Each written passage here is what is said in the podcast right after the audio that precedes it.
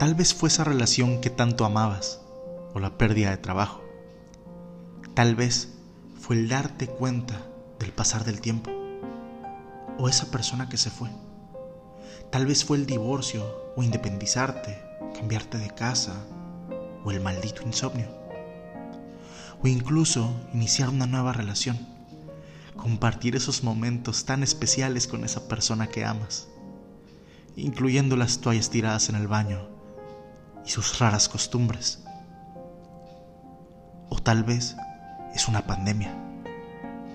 Sea lo que sea o pases por lo que estés pasando, todos hemos tenido alguna crisis existencial de la cual nos hemos transformado. Soy Jairo Sandoval y esto es Con todo y crisis.